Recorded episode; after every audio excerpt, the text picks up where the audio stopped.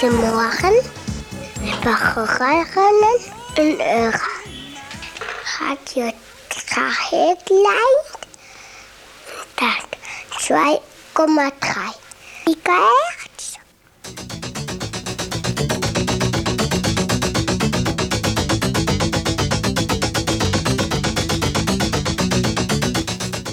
Es ist kurz nach sechs.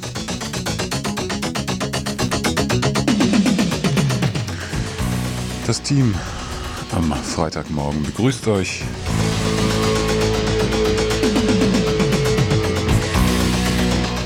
Mit einer Auswahl der Nachrichten.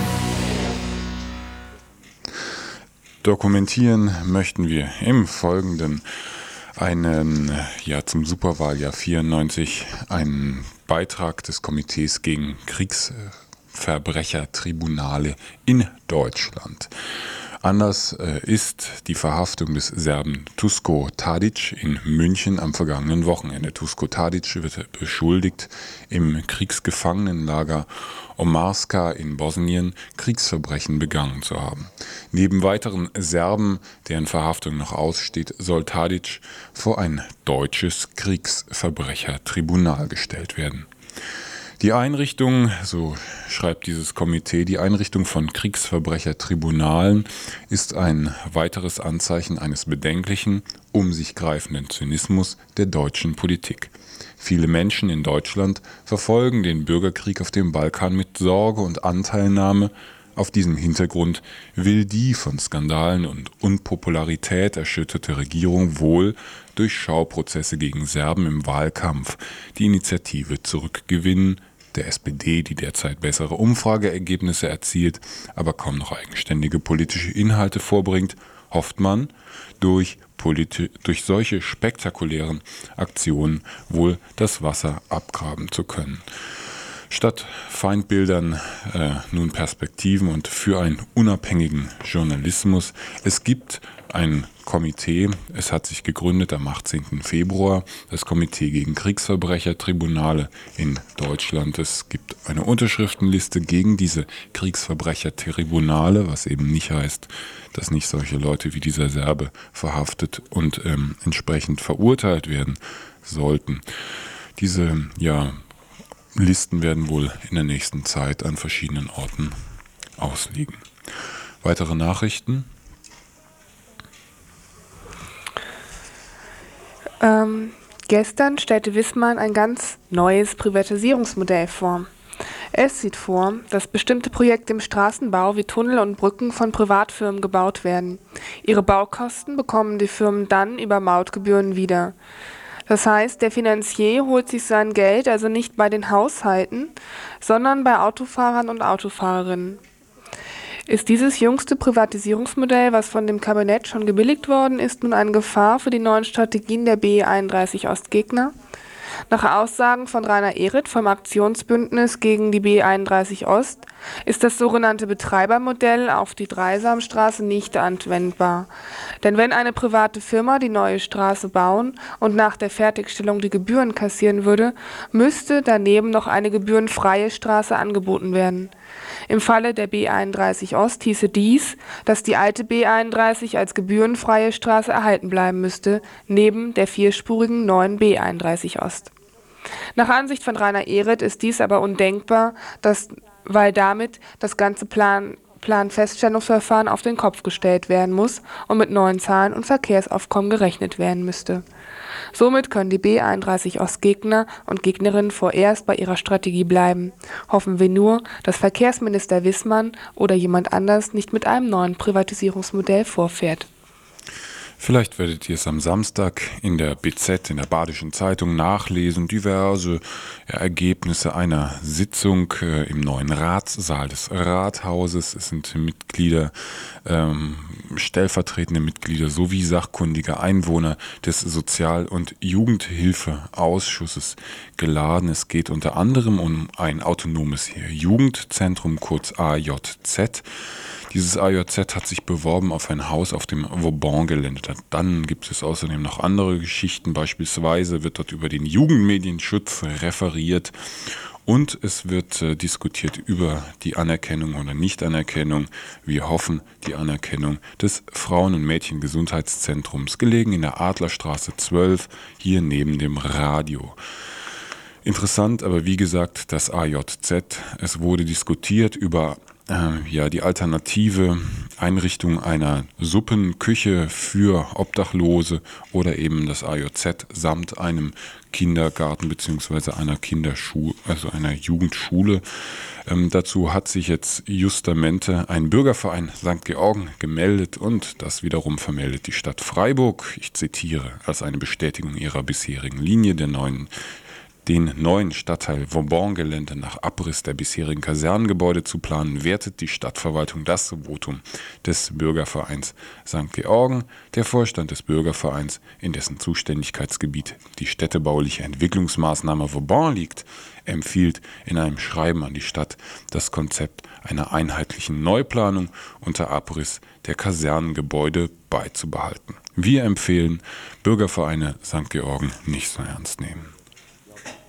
Ja, und, ja, und wir sind jetzt mittlerweile bei der Presseschau Vorschau angelangt. Die Presseschau ähm, bezieht sich heute auf ähm, die Etatkürzung und ähm, die Budgetkürzung des Militärs, der Bundeswehr. Dazu ähm, ja, habe ich einen Artikel von Günter Nonnmacher aus der FAZ bearbeitet, der ähm, ganz erstaunliche neue Perspektiven eröffnet, ähm, nämlich das nämlich Sozialhilfeempfänger, Asylanten etc.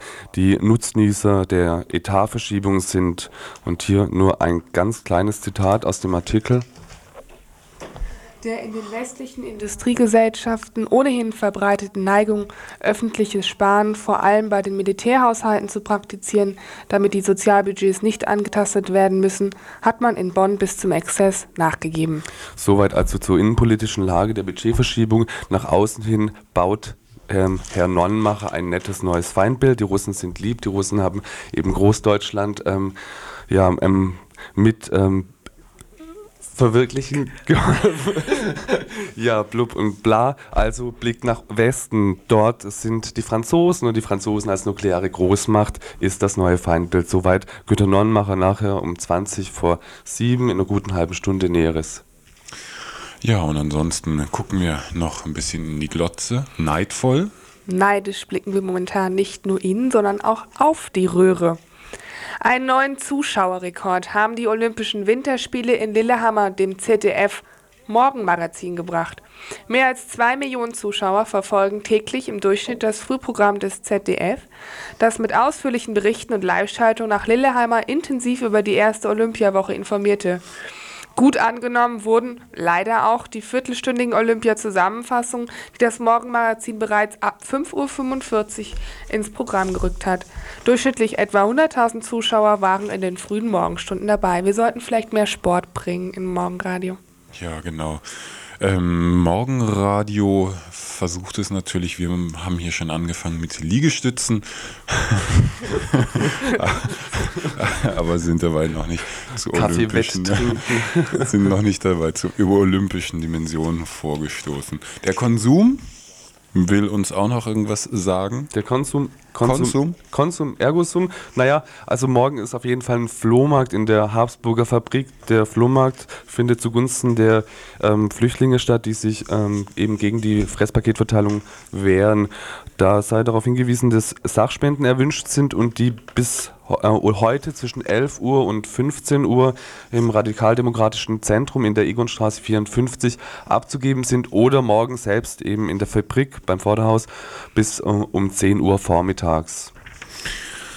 Und noch verwiesen sei, ich glaube ebenfalls auf den Samstag, ja, der 26.02. Ähm, das ist nämlich der bundesweite Aktionstag, unter anderem der bundesweite Aktionstag für die Freiheit von Irmgard Möller. Irmgard Möller ist die Gefangene der RAF, die seit ja schon am längsten ähm, in Gefängnissen, Isolationsgefängnissen sitzt.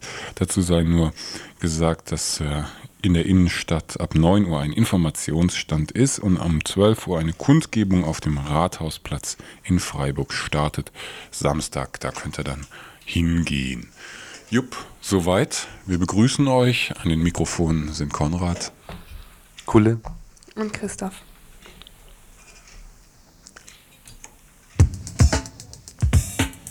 Sollen wir noch was zum Wetter sagen, Kinders? Wie, wie ja, ist es denn Ja, draußen? das Wetter, das Wetter. Ähm, oh. In Süddeutschland wird am Wochenende vorübergehend Hochdruckeinfluss wetterwirksam. Wahnsinn. Wirksam. Es wirksam? Wird, es wirkt. Endlich wirkt es. Dabei lenkt es ein ausgedehntes Tief über dem Atlantik zunehmend milde Meereslüfte in unseren Raum. Also Was? wetterwirksame Meereslüfte und es wird 10 Grad ungefähr in dieser Jetzt Gegend. nochmal, kannst du es nochmal sagen? Wie, scheint jetzt die Sonne oder nicht? Lassen wir es einfach. Also es wird den 10 Finger Grad. raus und ihr werdet es merken.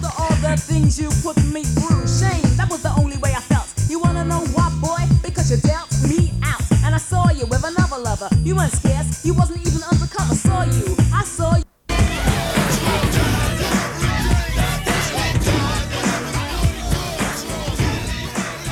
Ja? Guten Tag, ich bin. Ich bin auf der Suche nach Douglas Binder. Sind Sie eine Freundin von Mr. Binder? Nein, Herr. Was hat ein rachsüchtiger Konditor mit einem Fernsehmoderator gemein? Warum erschlägt ein Poolreiniger eine Fahrradfahrerin? Wir haben knapp drei Stunden Zeit, um dies nicht herauszufinden. Wir schreiben das Jahr jetzt und die Kampfhubschrauber sind zurückgekehrt. Die Insektenvernichtungsmittel, die die stählernen Ungetüme über einer amerikanischen Kleinstadt versprühen, sind selbstverständlich ungefährlich. Das Risiko geht von den Menschen aus, die dort wohnen. Sie sind Zeitbomben. Haben Sie vielleicht eine Ahnung, wo er jetzt sein könnte? Shortcuts, ein Film von Robert Altman, in dem er als Autor und Regisseur Kurzgeschichten von Raymond Carver verwandte. Shortcuts, ein Film, der noch läuft in den Kurbel- bzw. Kamerakinos. Wenn ich ihn sehe, sage ich ihm, sage ich ihm, dass ich ihn suche. Wo er wohnt? Der Regisseur lässt sein gesamtes Personal buchstäblich zu einer Schlacht aufziehen. In knappen, extrem rhythmisierten Einzelsequenzen nimmt die Kamera die Aufstellung ab, ordnet die rund 30 Figuren einer Vielzahl von Schauplätzen und zehn locker verknüpften Erzählepisoden zu. Die Vorstadtfamilien und Ehepaare, die den Film bevölkern, sind in der Tat mit ihren eigenen kleinen Gefechten und Grabenkämpfen beschäftigt und wenn sie ihre Fenster vor den niedersinkenden Pestiziden verschließen, wenn sie ihre Schwimmbecken und Gärten reinigen lassen, dann wirkt das einigermaßen vergeblich.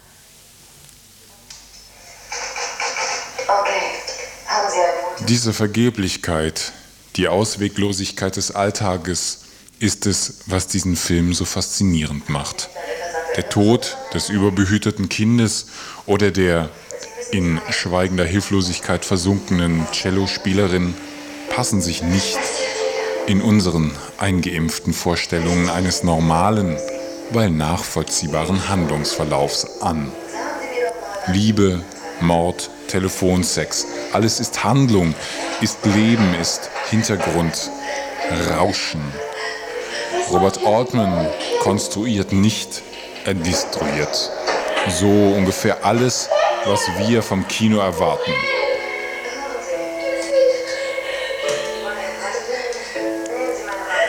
Wenn es so aussieht, als trieben alle diese Geschichten jeweils einer Krise einem Höhepunkt zu, so ist am Ende der drei Kinostunden nach großen Aussprachen und beiläufigen Andeutungen, Liebe und Hieben, Lug und Trug, Totschlag, Unfällen, Selbstmord doch wenig gesagt.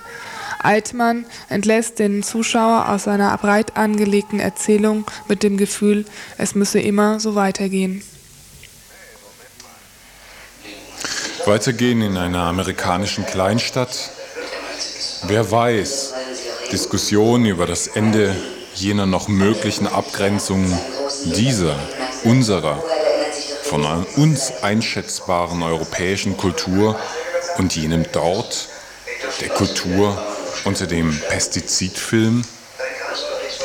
Wer jedoch von Shortcuts eine Gesellschaftsdiagnose erwartet, wer kritische Töne hören will, die oder der sei enttäuscht. Wir sind selbst das, was wir da sehen. Es gibt keine Werte, keine gesellschaftlichen Alternativen jenseits dessen. Die Protagonistinnen und Protagonisten nehmen alles vorweg, spitzen das Familiendrama der 50er Jahre ebenso wie die Beziehungslosigkeit eines Alkoholikerpärchens auf einen Fixpunkt zu. The point of no return. Da, liebe Leute, werden wir früher oder später auch mal landen. Sind wir das denn noch nicht? 40.000.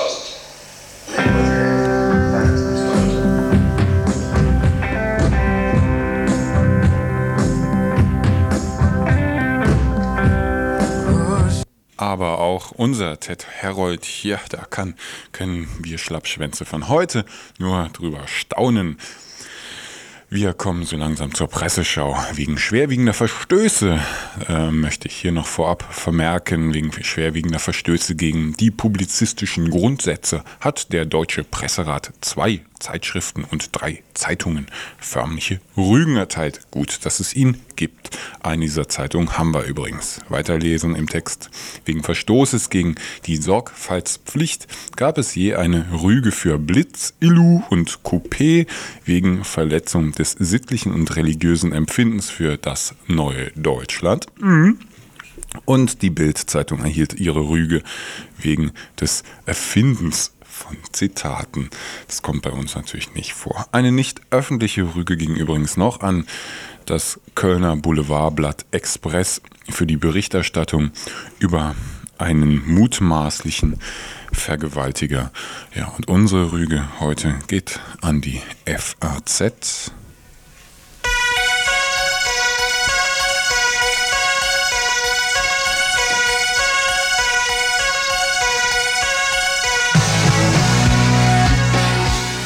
Radio Dreieckland. Die Presseschau.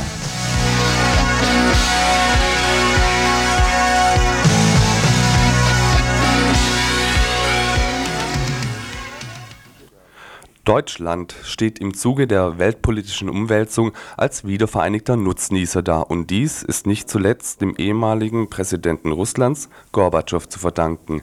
Die Russen sind also wieder lieb und Deutschland endlich wieder groß und gerade weil es jetzt so groß ist, muss das Militär kleiner werden.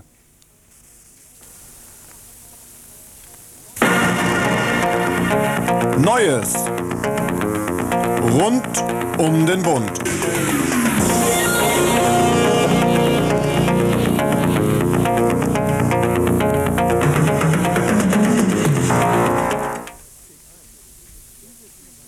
Take 1. Interview mit dem Generalinspekteur der Bundeswehr, General Klaus Naumann.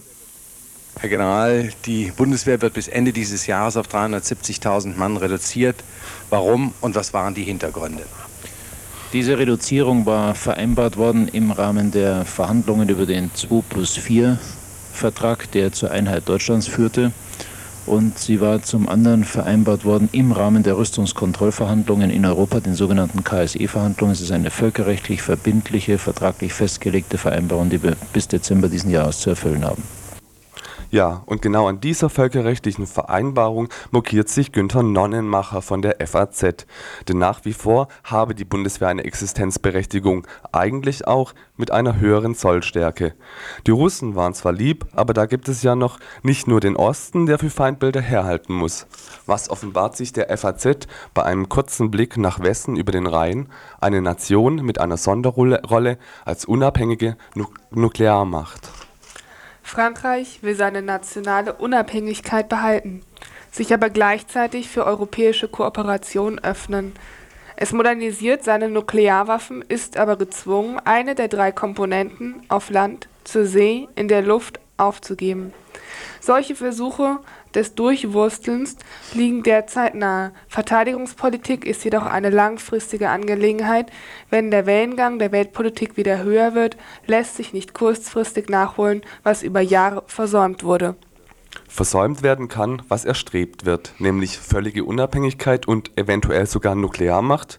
Gut, Spaß beiseite, Ende der Spekulation, zurück zur Realität. Und da hilft uns wieder Herr Nonnenmacher weiter, denn der weiß, wer die Gewinner der Etatverschiebung, sprich Kürzung des Militärbudgets sind. Sozialhilfeempfänger, Arbeitslose und Asylanten leben nämlich in Saus und Braus und das auf Kosten unserer Generäle als Zecken auf dem ohnehin schon so schweren Buckel der Harthöhe. Der in den westlichen Industriegesellschaften ohnehin verbreiteten Neigung, öffentliches Sparen vor allem bei den Militärhaushalten zu praktizieren, damit die Sozialbudgets nicht angetastet werden müssen, hat man in Bonn bis zum Exzess nachgegeben. Noch Fragen? If it's a man's world, then I'm glad I'm a girl. If it's a man. Weiter auf Deutsch. Hm.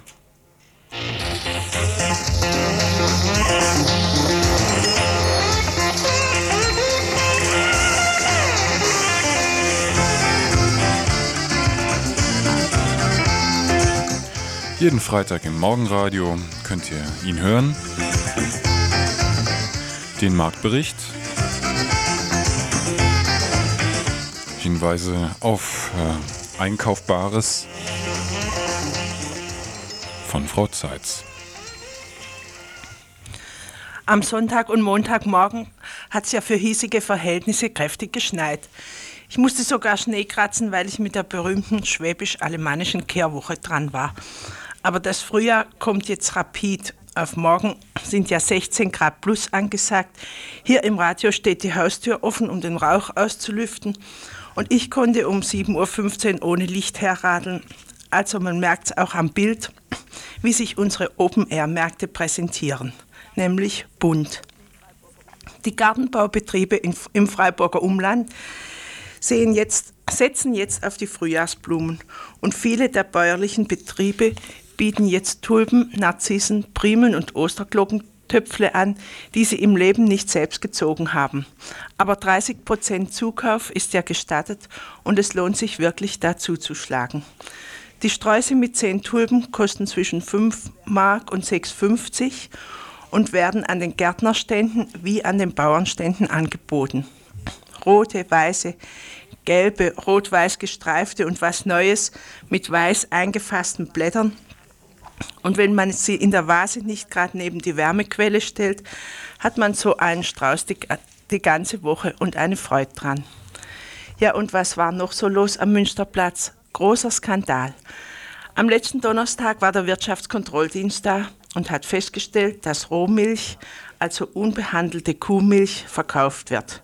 Oje, natürlich weiß jeder, dass das verboten ist, aber wo kein Kläger ist, ist kein Richter und Anbieter und Käufer waren es doch so zufrieden. Was für schöne Puddings kann man mit frischer, unbehandelter Milch kochen? Da brennt nichts an. Wie schmeckt ein Kakao ganz anders, viel besser, wenn er mit einer naturfetten Milch gekocht ist.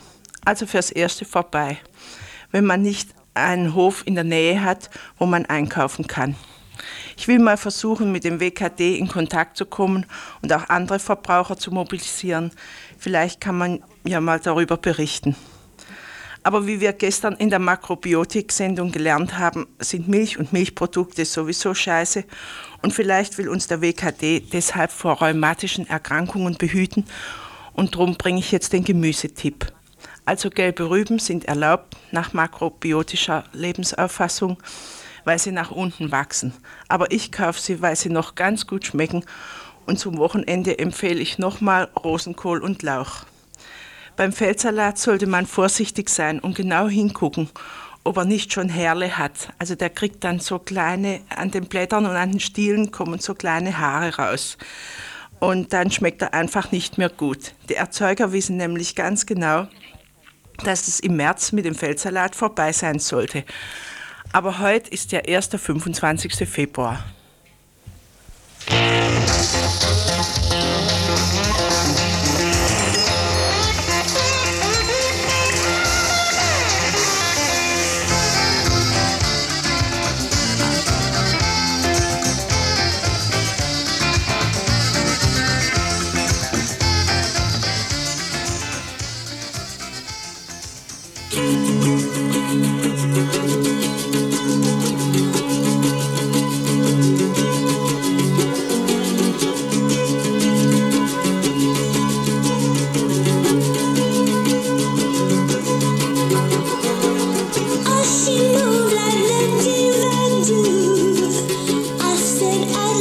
dance like you.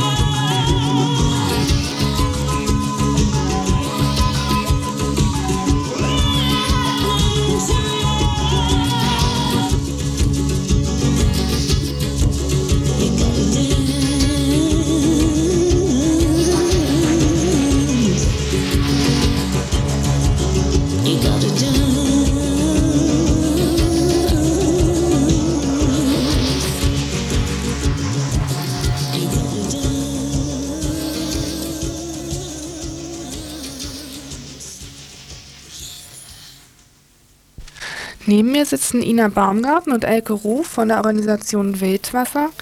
Gestern Abend habt ihr eine Informationsveranstaltung in euren Räumen angeboten über Selbsthilfegruppen für, Miss für Frauen, die sexuell missbraucht worden sind. Wie viele Selbsthilfegruppen dieser Art gibt es denn bei Wildwasser überhaupt? Also insgesamt haben wir 14 Selbsthilfegruppen, die auch schon seit unterschiedlich langer Zeit arbeiten. Also die längste Selbsthilfegruppe besteht schon seit sieben Jahren und es entstehen laufend neue, deshalb auch so viele. Mhm. Und macht ihr die Informationsveranstaltung jetzt nur, weil die schlecht besucht sind oder einfach, äh, oder was ist der Grund dafür?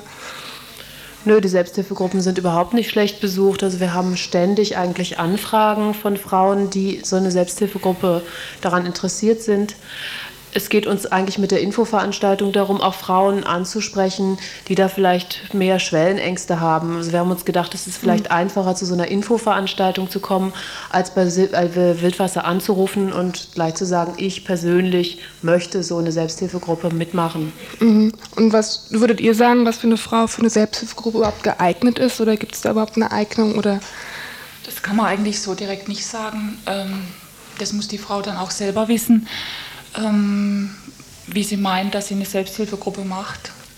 Sind die Selbsthilfegruppen denn jetzt ganz unbegleitet oder sind da noch Frauen, die für Wildwasser arbeiten, die die Gruppen leiten oder begleiten? Nein, die Selbsthilfegruppen sind unbegleitet. Ähm, die Frauen machen das ganz selbstständig. Am Anfang wird die Gruppe eingeleitet von Frauen, die schon länger in einer Selbsthilfegruppe sind oder die ansonsten bei Wildwasser mitarbeiten.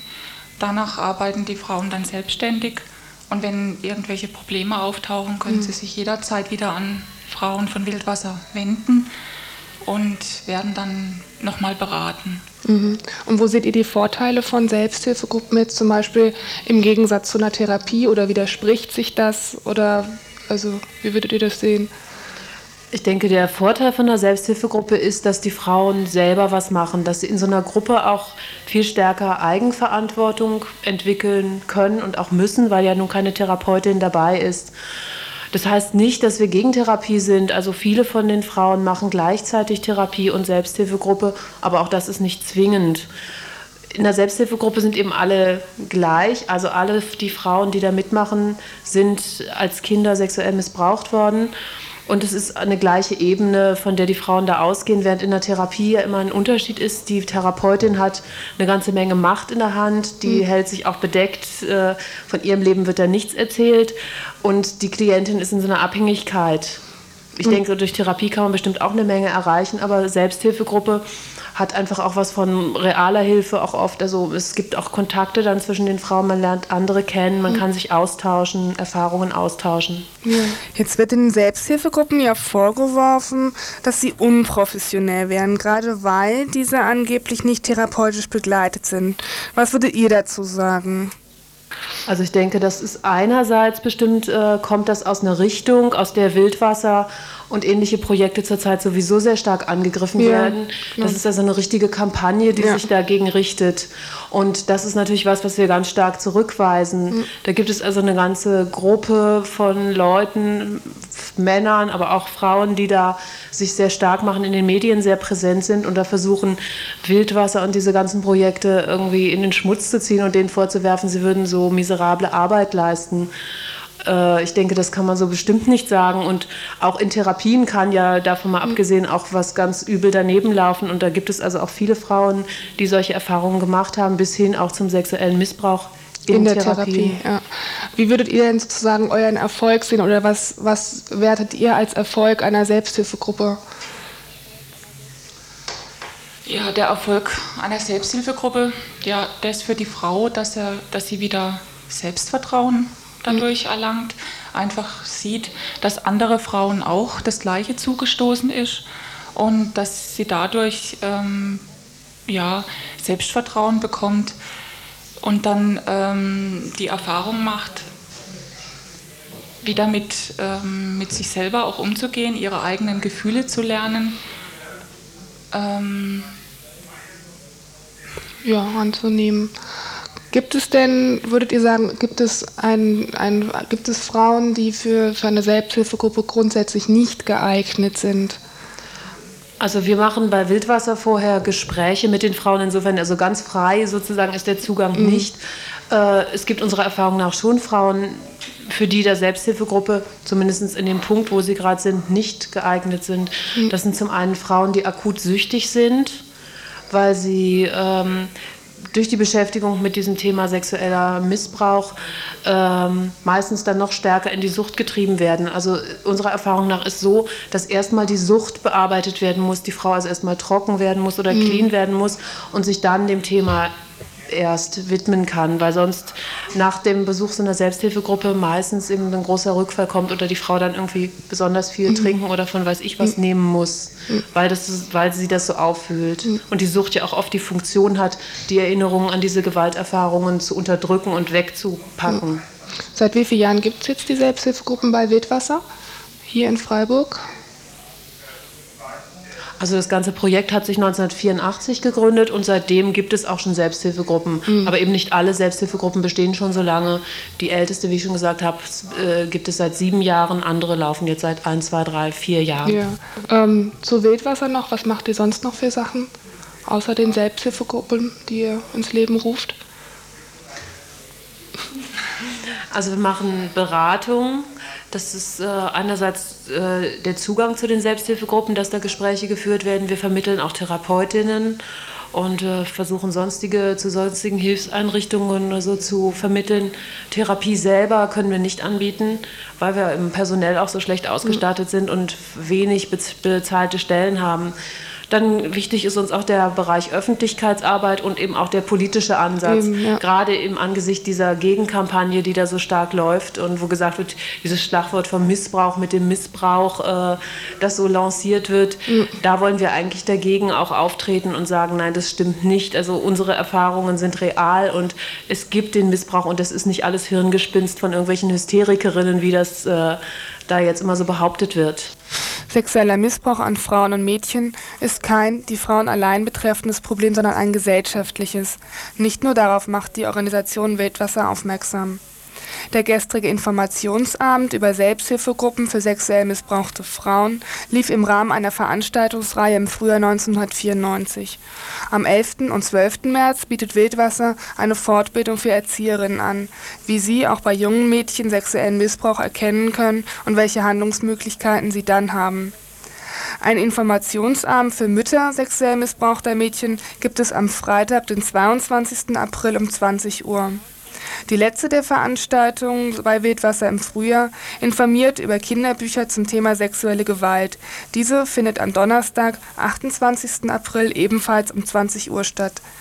Anmeldung und weitere Informationen zu Selbsthilfegruppen und den Veranstaltungen gibt Wildwasser Adlerstraße 12 in 79098 Freiburg unter der Telefonnummer 33645. Nochmal die Telefonnummer 33645.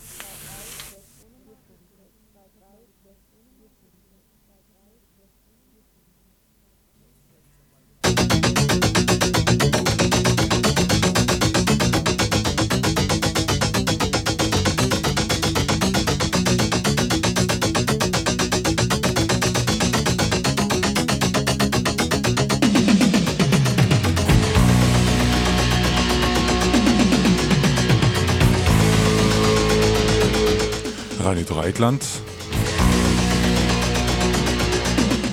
mit den Nachrichten. Neues Privatfinanzierungs Privatisierungsmodell eine Gefahr für die B31 Ost Gegnerinnen und Gegner? Das Morgenradio berichtete gestern, dass aufgrund eines Gutachtens des Tübinger Rechtsprofessors Günther Püttner nun in Frage gestellt werden kann, ob die Finanzierungsmethode der B31 Ost überhaupt verfassungskonform ist. Bei dem privaten Finanzierungsmodell handelt es sich nämlich eigentlich nur um eine Vorfinanzierung von privater Seite. Das heißt, dass zum Beispiel eine Bank die Baukosten bis zur Fertigstellung der Straße trägt und sich das Geld von den öffentlichen Haushalten erst hinterher wiederholt.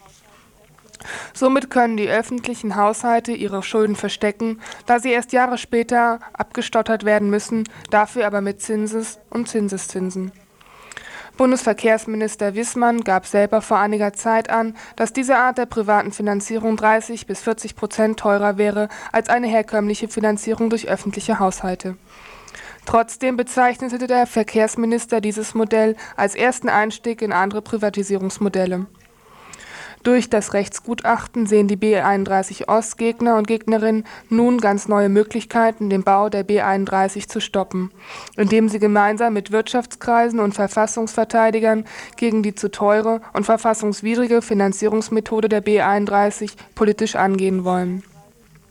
Nun ist aber der Verkehrsminister leider genauso kreativ wie die B31 Ost-Gegnerin. Gestern stellte Wissmann ein ganz neues Privatisierungsmodell vor. Dies wohl nicht als direkte Reaktion auf das Rechtsgutachten Professor Püttners, sondern eher im Zusammenhang der allgemeinen Privatisierungswut des Staates. Das neueste Privatisierungsmodell sieht vor, dass bestimmte Projekte im Straßenbau wie Tunnel und Brücken von Privatfirmen gebaut werden. Ihre Baukosten bekommen die Firmen dann über Mautgebühren wieder. Der Finanzier holt sich sein Geld also nicht bei den Haushalten wie, wie, bei, wie, bei, Entschuldigung, wie bei dem verfassungswidrigen Modell Nummer 1, sondern holt es sich selbst bei Autofahrer und Autofahrerinnen wieder. Ist dieses jüngste Privatisierungsmodell, was von dem Kabinett schon gebilligt worden ist, nun eine Gefahr für die neuen Strategien der B31 Ostgegner? Nach Aussagen von Rainer Ehret vom Aktionsbündnis gegen die B31 Ost ist das sogenannte Betreibermodell auf die Dreisamstraße nicht anwendbar. Denn, denn wenn eine private Firma die neue Straße bauen und nach der Fertigstellung die Gebühren kassieren würde, müsste daneben noch eine gebührenfreie Straße angeboten werden. Im Falle der B31 hieße dies, dass die alte B31 als gebührenfreie Straße erhalten bleiben müsste neben der vierspurigen neuen B31 Ost. Nach Ansichten von Rainer Ehret ist dies aber undenkbar, weil, das, weil damit das ganze Planungs Planfeststellungsverfahren auf den Kopf gestellt werden müsste und mit neuen Zahlen und Verkehrsaufkommen gerechnet werden muss. Somit können die B31 Ost-Gegner und Gegnerinnen vorerst bei ihrer Strategie bleiben. Hoffen wir nur, dass Verkehrsminister Wissmann oder jemand anders nicht mit einem neuen Privatisierungsmodell vorfährt. Ein ausführliches Interview mit Rainer Ehret vom Aktionsbündnis über dessen Pläne im Superwahljahr 1994 könnt ihr im heutigen Info zwischen 6 und 7 Uhr hören.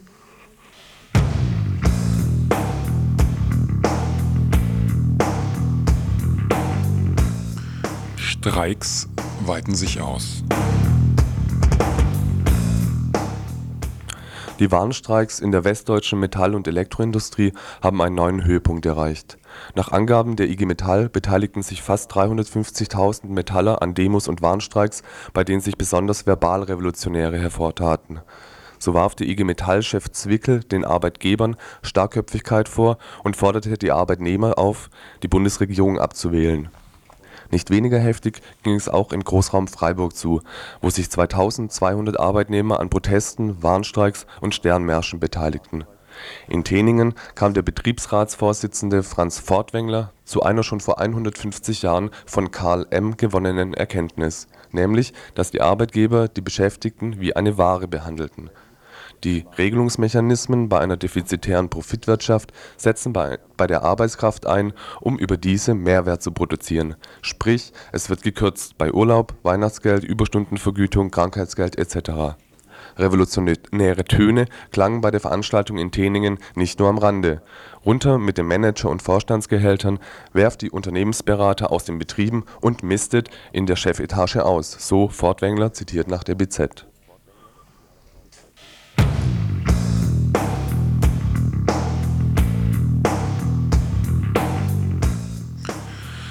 Sitzung des Jugendausschusses brachte nichts Neues für das autonome Jugendzentrum. Gestern tagte der Jugendhilfeausschuss der Stadt Freiburg unter anderem über das autonome Jugendzentrum. Seit ungefähr fünf Jahren besteht der Förderverein Subkultur, der in einem autonomen Jugendzentrum kulturelle Aktivitäten leiten und fördern will, die nicht durch kommerzielle Aktivitäten sowie bestehende gemeinnützige kulturelle Arbeit vertreten sind über den Bedarf eines solchen Jugendzentrums bestand gestern wohl kein Zweifel. Mal wieder oder wie immer gibt es Probleme mit Geld und Räumlichkeiten. Wie die BZ berichtet, meinten Vertreter des Jugendhilfeausschusses gestern, dass nicht mal der Bestand vorhandener Einrichtungen gesichert ist. Bürgermeister See sprach sich zudem gegen ein Provisorium auf dem Vauban-Gelände aus, da dies nicht Hand und Fuß habe. nach dem Motto ganz oder gar nicht. Deswegen musste er sich auch von Stadträten und Stadträtinnen aller Parteien den Vorwurf gefallen lassen, dass er und die Verwaltung das neue autonome Jugendzentrum gar nicht wollen. Doch See beteuerte, dass sobald Räume da wären, ständen sie auch zur Verfügung. Das heißt, es bleibt erstmal alles beim Alten. Der Ausschuss schloss die Besprechungen ab mit einem mehrheitlich abgestimmten Vorschlag. Der neue Vorschlag lautet, dass die Verwaltung sich weiterhin um Räume und Geld bemühen solle, um dann noch vor der Sommerpause einen weiteren Bericht vorzulegen. Dann soll endlich über das autonome Jugendzentrum abschließend beraten werden.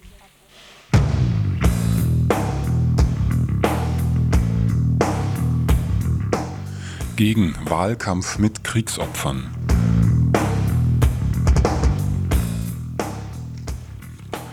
Am 18. Februar 94 hat sich in Frankfurt das Komitee gegen Kriegsverbrechertribunale gegründet. Anders war die Verhaftung des Serben Tusko Tadic in München am vergangenen Wochenende. Tusko Tadic wird beschuldigt, im Kriegsgefangenenlager Omarska in Bosnien Kriegsverbrechen begangen zu haben. Neben weiteren Serben, deren Verhaftung noch aussteht, soll Tadic vor ein deutsches Kriegsverbrechertribunal gestellt werden. Im Folgenden kommentieren wir Auszüge eines, äh, eine Presseerklärung des Komitees. Die Einrichtung von Kriegsverbrechertribunalen ist ein weiteres Anzeichen eines bedenklich um sich greifenden Zynismus der deutschen Politik. Viele Menschen in Deutschland verfolgen den Bürgerkrieg auf dem Balkan mit Sorge und Anteilnahme. Auf diesem Hintergrund will die von Skandalen und Unpopularität erschütterte Regierung wohl durch Schauprozesse gegen Serben im Wahlkampf die Initiative zurückgewinnen. Der SPD, die derzeit bessere Umfrageergebnisse zielt, erzielt, aber kaum noch eigenständige politische Inhalte vorbringt, der SPD hofft man, durch solche spektakulären Aktionen wohl das Wasser abgraben zu können. Die Anteilnahme der deutschen Bevölkerung wird auf diese Weise für Wahlkampfzwecke ebenso zynisch missbraucht wie die Kriegsopfer auf dem Balkan selbst und dies durch eine Regierung, die durch ihr einseitiges Eingreifen die Eskalation des Balkankonfliktes mitverantwortet hat. Das Komitee gegen Kriegsverbrechertribunale meint, diese Ergebnisse dürfen nicht unkommentiert bleiben, denn sie sind Teil einer um sich greifenden Verrohung der deutschen Politik. Und was bringt Frau Sonnenschein?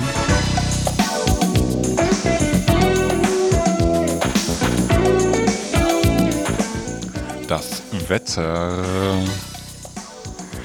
Ja, auf dem Weg hierher sah ich noch einen fantastisch gelben Fastvollmond über den Bahngleisen hängen. Mittlerweile ist es taghell. Das heutige Wetter in Süddeutschland wird ein Hochdruck, Einfluss, Wetter wirksam. Das ist der Zeitungsjargon der BZ. Ich liebe ihn. Ganz konkret heißt das, es wird im Rheingebiet um die 10 Grad, oben ein bisschen kälter und am Wochenende meistens trocken und heiter und am Sonntagabend eventuell gibt's Regen.